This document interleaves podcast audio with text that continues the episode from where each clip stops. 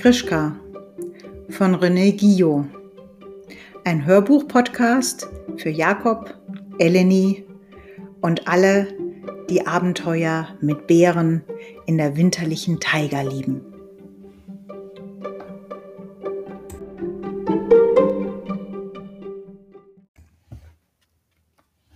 Kapitel 13 In Freiheit In aller Eile ließ Orsok den Jagdzug vorbereiten. Proviant wurde gerichtet und eingepackt, und er nahm auch neue Pelzhosen und eine Lederjacke für Krischka, zu einem Ballen verschnürt, mit aufs Pferd. Der Vater überlegte, dass die Kleidung seines Sohnes beim Durchstreifen der Wälder sicher zerrissen war. Er wollte nicht, dass Krischka zerlumpt ankäme. Bevor sie das Dorf verließen, musste jeder Jäger schwören, dass sie ohne Orsoks ausdrücklichen Befehl ihre Waffen nicht verwendeten. Kein Bär sollte angegriffen werden, weder mit dem Spieß, der Bärenfeder noch mit dem Pfeil. Er selbst nahm nicht einmal sein Gewehr mit. Wir müssen so vorgehen, dass wir die Bären vertreiben und sie von Grischka trennen. Grischka hat aber ein Gewehr, er wird auf uns schießen, wandte sich der Jäger, wandten die Jäger ein. Grischka schießt nicht, wenn er mich sieht, entgegnete Orsok. Er war ganz sicher, dass Krischka nicht fliehen würde, wenn er wüsste, dass sein Vater mit den Jägern in die Roten Berge hinaufsteige. Er würde ihm entgegenlaufen und sich in seine Arme werfen aber Krischka glaubte, dass sein Vater niemals mehr aus dem Jakutenland zurückkehrte. Krischka lebte wirklich, wie sein Vater geahnt hatte, seit seiner Flucht aus dem Dorf bei den Bären. Er war in den Bärenstamm aufgenommen worden. Dies war das Werk seines Freundes Chidi. Der junge, nun groß gewordene schwarze Bär hatte Krischka zu den Tieren gebracht und dafür gesorgt, dass sie ihn in ihre Familie aufnahmen. Chidi wachte über den Jungen. Er brummte drohend, wenn ein älterer Bär Miene machte, sich Grischka unfreundlich zu nähern.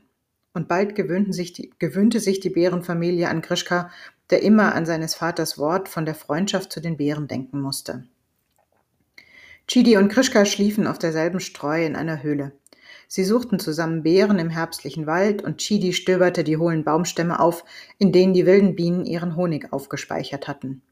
Krischka sammelte Haselnüsse und Bucheckern und brachte sie in die Höhle als Wintervorrat. Anfangs lebte Krischka nur von Früchten, aber sie reichten nicht aus und oft litt er starken Hunger. So baute er aus starken Ruten Fallen und fing Marder und Wiesel darin. Aus seinem Feuerstein schlug er Funken und machte sich ein Feuer, über dem er die Tiere briet. Was er nicht essen wollte, gab er ungebraten Chidi.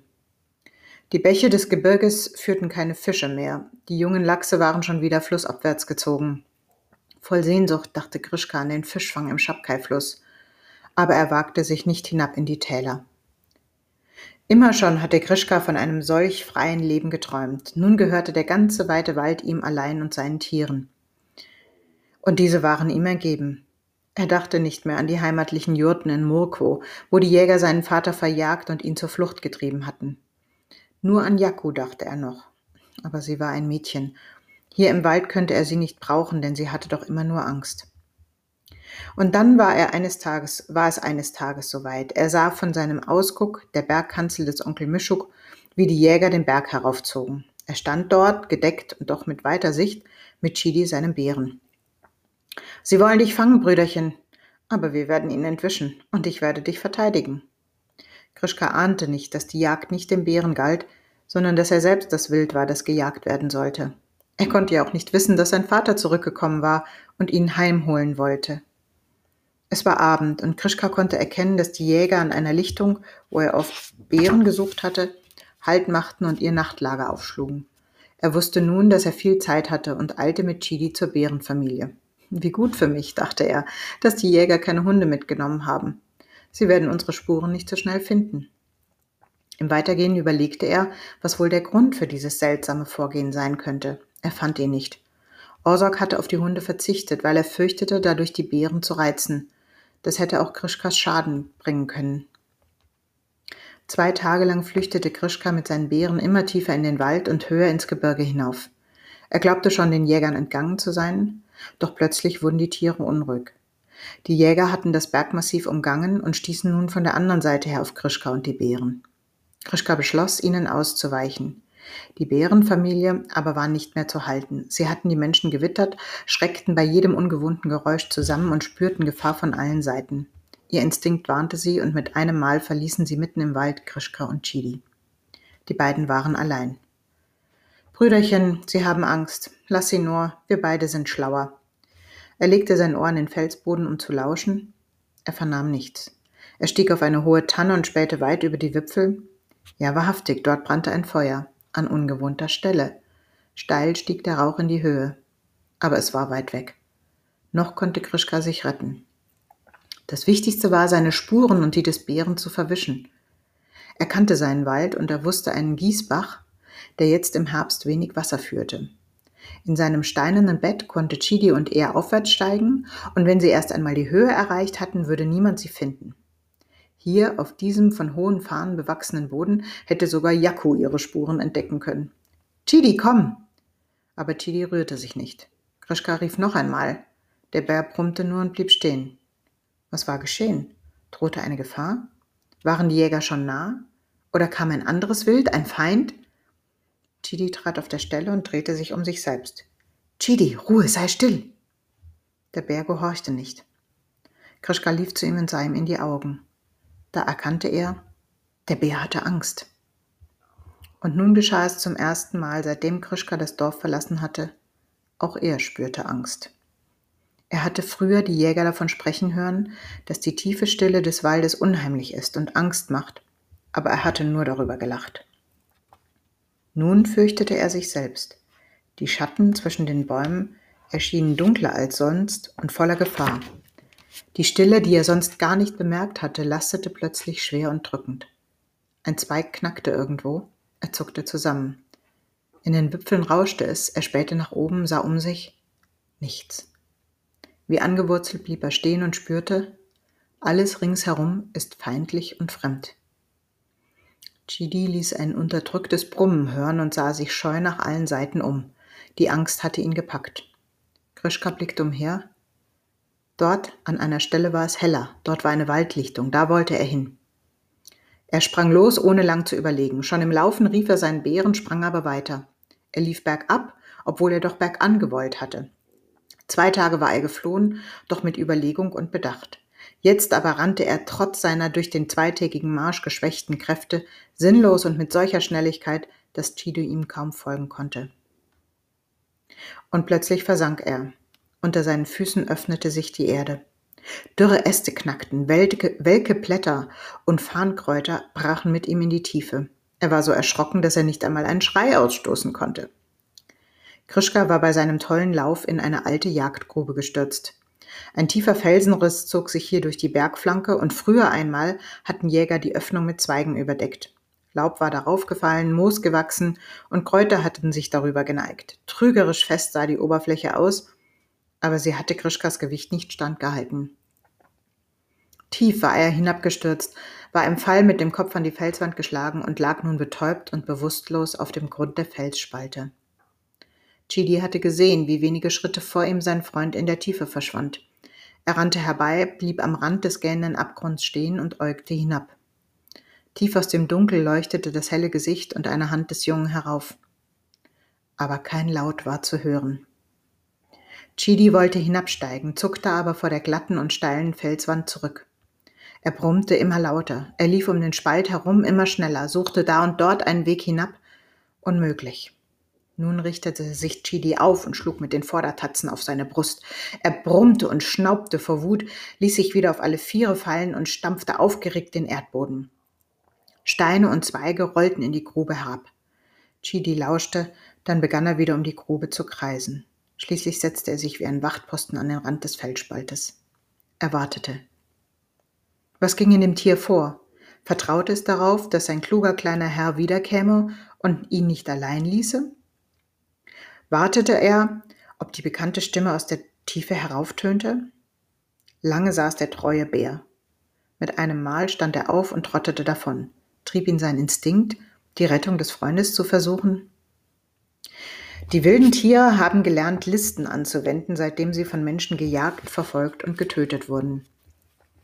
Vielleicht erwachte in dem Bären Chidi eine solche List, wie sie manchmal eine Bärenmutter anwendet, um ein junges kleines Tier zu retten, das in einen Abgrund gefallen ist.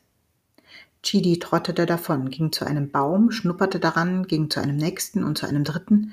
Endlich fand er einen Baum, der ihm der richtige erschien. Schwerfällig, doch gewandt kletterte er in die Höhe. Bei dem ersten großen und starken Ast, der abzweigte, hielt er an, tastete sich darauf hinaus und begann zu schaukeln, bis der Ast abbrach und mit dem Bären zur Erde fiel. Dann nahm er den langen Ast ins Maul und schleppte ihn bis zur Grube. Dort warf er ihn so hinab, dass nur noch ein Stück hinausragte. Wenn Krischka lebte und sich bewegen konnte, musste er an diesem Ast heraufklettern können. Chidi stand oben am Rand und äugte hinab, aber es regte sich nichts. Er brummte laut und immer lauter, fast klang es wie ein Schrei. Aber alles blieb still. Da fühlte sich Chidi sehr verlassen und große Angst überkam ihn. Noch einmal brummte er klagend auf und trottete dann im raschen Lauf von Furcht gepeitscht davon. Kopflos floh Chidi, ohne Witterung zu nehmen und ohne seinem Instinkt zu vertrauen. Denn er lief den Jägern geradewegs in die Hände. Der erste, der ihn bemerkte, war Orsok. Neben ihm stand der Jäger Vanya, der schon den Bogen hob und spannte. Nicht schießen, rief Orsok ihm zu, denn er ahnte, dass dieser Bär Krischkas Bär sein könnte.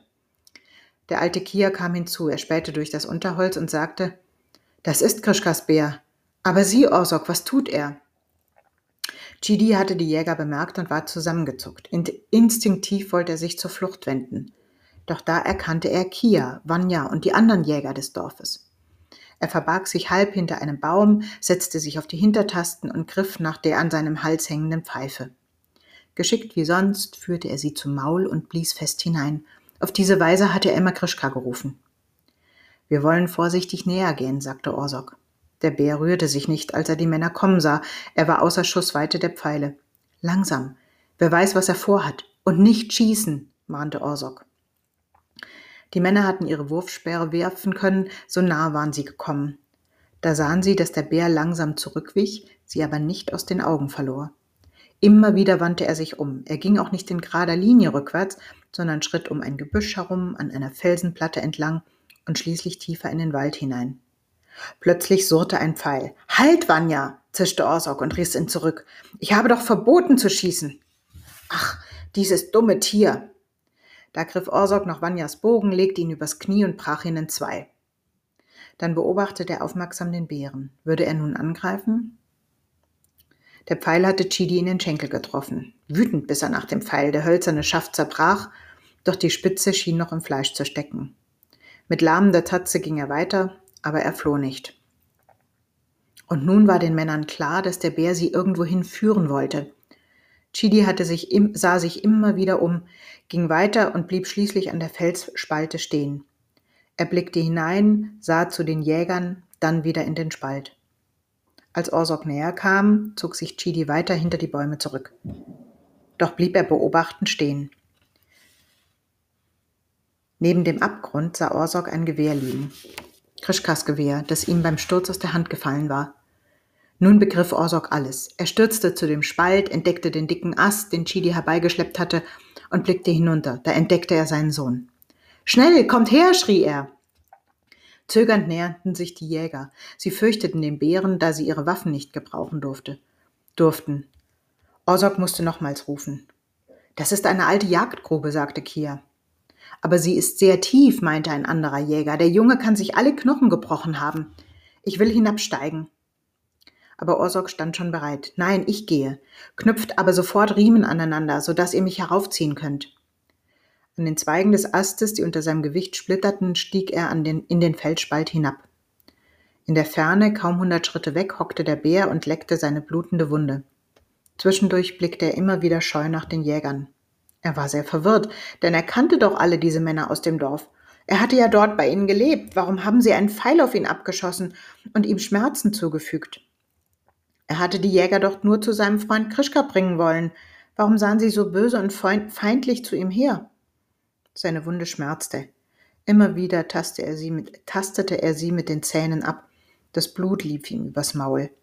Endlich konnte er die Pfeilspitze am Stumpf des zerbrochenen Schaftes packen und herausreißen. Leise stöhnte er auf. Dann sah er, wie die Männer zu ihm herüberstarrten. Fürchteten sich sie sich vor ihm? Vor ihm, der Krischkas Freund war? Wie er es gewohnt war, griff er nach der Pfeife an seinem Hals.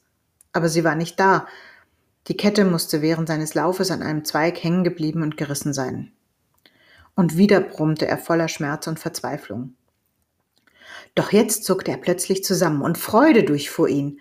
Dort aus der Grube tauchte Orsok auf und trug über seiner Schulter Krischka. Chidi machte ein paar Schritte vorwärts, er wollte auf seinen Freund zuspringen, wie er es immer getan hatte. Plötzlich hatte er Angst. Er zitterte, seine Wunde schmerzte, dort lag Krischka und die Jäger standen über ihn gebeugt. Er machte noch einen Schritt, er zog ihn zu, es zog ihn zu seinem Freund.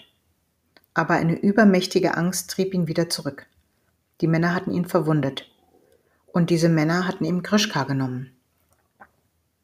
Der Bär geht fort, Orsok, sagte Kia. Ja, der Bär ging fort. Immer weiter zurück in den Wald ging Chidi. So lange Zeit hatte Krischka sich Mühe gegeben, seinen jungen Bären beizubringen, ein wirklicher Bär zu sein. Jetzt, in dieser Stunde, wurde Chidi ein richtiger Bär. Er ging von den Menschen fort. Orsok hatte gar nicht darauf geachtet, was Kia gesagt hat. Er untersuchte seinen Sohn, bewegte dessen Glieder. Er hat nichts gebrochen und er lebt, sagte er glücklich. Schlag Zweige, wir wollen ihn nach Hause tragen. Die Jäger machten sich ans Werk und Orsok bemühte sich um seinen Sohn. Chidi wandte sich noch ein paar Mal um, er lahmte und seine Wunde brannte. Einmal zuckte er zusammen, weil er geglaubt hatte, Grischkas Lachen zu hören.